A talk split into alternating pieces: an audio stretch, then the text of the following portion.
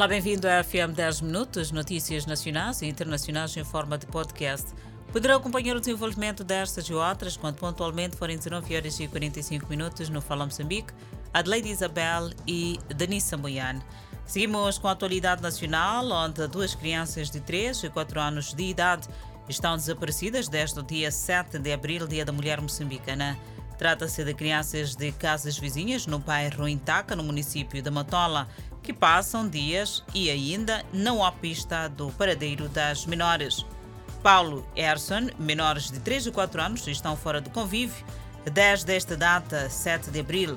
Rufina, mãe de Paulo, diz que não estava em casa quando o menino desapareceu.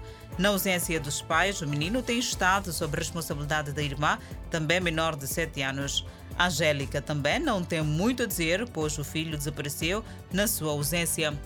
Isto nunca aconteceu com Mirma, mãe de três filhas, que raramente se ausenta de casa. Os moradores de Intaca dizem que é a primeira vez que crianças desaparecem naquele bairro. É o desaparecimento de menores no bairro Intaca. Seguimos para falar do incêndio. Um incêndio de altas proporções consumiu bens de uma casa no último andar de um prédio na Praceta Maguiguã, na cidade de Maputo. As causas do incêndio ainda não são conhecidas, mas o chefe do quarteirão falou à nossa reportagem da explosão de botija de gás. A dona da casa sentiu cheiro à borracha queimada, pensou que estivesse em perigo e inspecionou todos os compartimentos da sua casa. Afinal, era a casa dos vizinhos que estavam em chamas. O apartamento do último andar do prédio pegou fogo por volta das 9 horas. Quando os bombeiros chegaram, grande parte dos bens já estavam em cinza.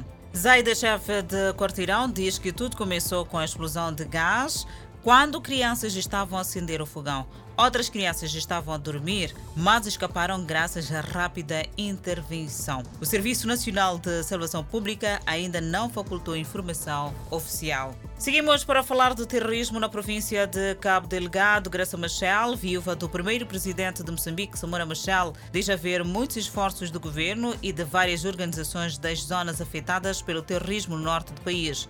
Mas tais esforços são ineficazes e fracos por falta de coordenação com cada organização a aplicar os seus recursos para suas metas traçadas de forma isolada. Os esforços de governo e várias organizações nas zonas afetadas pelo terrorismo são enormes, mas eficazes, segundo Graça Machel. Outra observação da viúva de Machel, primeiro presidente de Moçambique, é que todos os esforços estão focados na assistência humanitária e ninguém se lembra da proteção dos direitos humanos, muito menos da criança em particular que precisa de serviços como saúde e educação. Em resultado, a utilização de crianças como soldados tem uma dimensão mais ampla e complexa que a que se viveu na Guerra dos 16 anos. O Diretor Nacional de Educação Cívica e Patriótica do Ministério da Defesa aponta os avanços tecnológicos como Estado por detrás do recrutamento de crianças para transformá-las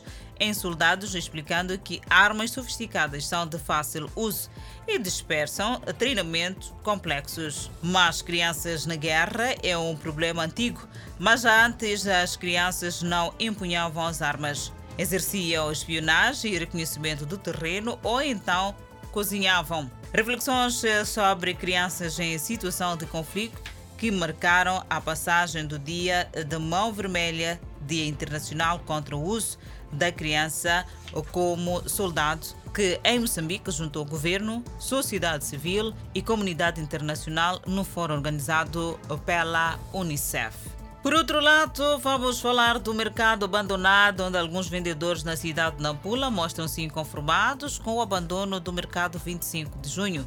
Inaugurado e abandonado em 2015, erosão ao redor do mercado, portões danificados e no interior capim por quase todo o canto. 250 bancas, 300 barracas, um pavimento invejável, aliás, uma ruína. Assim ficou o mercado 25 de junho, simplesmente mercado amurano construído e inaugurado no ano de 2016. Está localizado na unidade comunal 25 de junho, bairro de Muhala Expansão. As pessoas lamentam o estado em que se apresenta a infraestrutura. Alguns vendedores que permanecem no mercado, de entre várias bancas e barracas existentes, eles vendem diversos produtos no alpendre.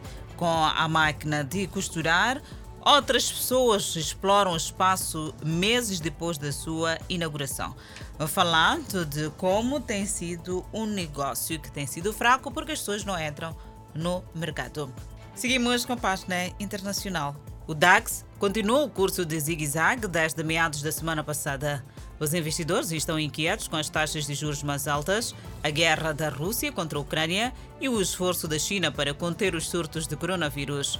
O analista Robert Halver diz que o cessar-fogo duradouro na Ucrânia daria mais certeza aos mercados. Mas isso também significa que os bancos centrais se tornarão mais restritivos relativamente rápido, porque não precisam mais ser atenciosos para enfrentar uma perturbação maciça, acrescentou Harvard. Por volta do meio-dia de segunda-feira, o DAX estava 0,63% abaixo do encerramento de sexta-feira, em 14,194 pontos. O MDAX caiu 0,29% para 30,742 pontos. O principal índice da zona do euro, o Eurostox 50, caiu 0,3%. Continuamos com a página internacional. Cidadãos contra o golpe, uma coligação de apoiantes do maior partido islâmico da Tunísia, Ennahda, e políticos da oposição organizou o protesto deste domingo, o mais recente de uma série de protestos anti-Sayed desde sua tomada de poder no verão passado. Na época, Sayed suspendeu o parlamento e assumiu amplos poderes. Embora as ações de Sayed tenham se mostrado inicialmente amplamente populares entre os tunisinos, que se cansaram de anos de estagnação política e econômica, também aumentaram os temores de que a Tunísia pudesse retornar ao regime autoritário com os principais doadores ocidentais, pedindo a Saed que voltasse ao regime constitucional normal. Neste domingo, manifestantes se reuniram na principal via da capital, entoando canções, slogans e carregando cartazes que diziam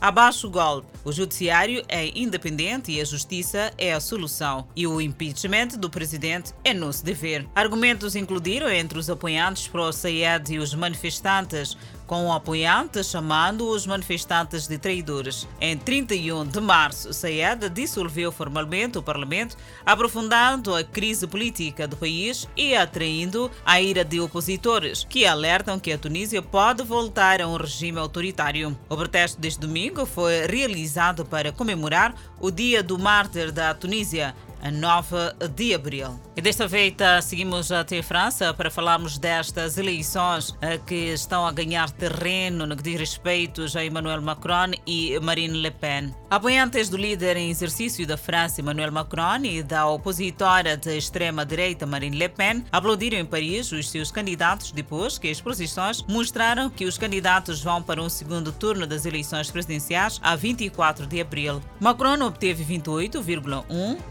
29,5% dos votos no primeiro turno, enquanto Le Pen ganhou 23,3%, 24,4%, de acordo com estimativas separadas dos pesquisadores. Essas estimativas, publicadas no final da votação, geralmente são muito confiáveis na França. Se confirmado, esse resultado estabeleceria um duelo entre um liberal econômico com visão globalista em Macron e um nacionalista econômico profundamente eurocético que até a guerra da Ucrânia era um admirador aberto do presidente russo Vladimir Putin. Quem será o próximo detentor do Palácio de Eliseu dependerá de como aqueles que apoiam os rivais de Macron e Le Pen votaram. A candidata conservadora Valérie Pécresse, a socialista Anne Hidalgo e Verde Yannick Jadot e o comunista Fabien Roussel disseram que apoiariam Macron para bloquear a extrema-direita. Mas outro candidato de extrema-direita, Eric Zemmour, pedirá aos apoiantes que apoiem Le Pen,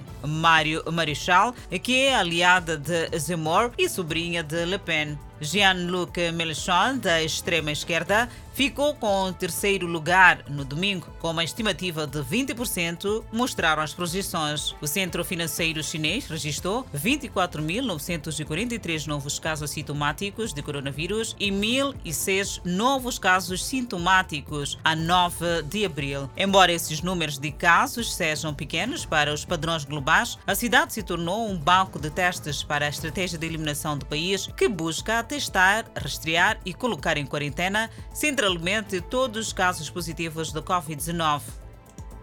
É desta maneira colocamos ponto final ao FM 10 Minutos. Obrigada pela atenção dispensada. Lady Isabel é o meu nome. Até lá.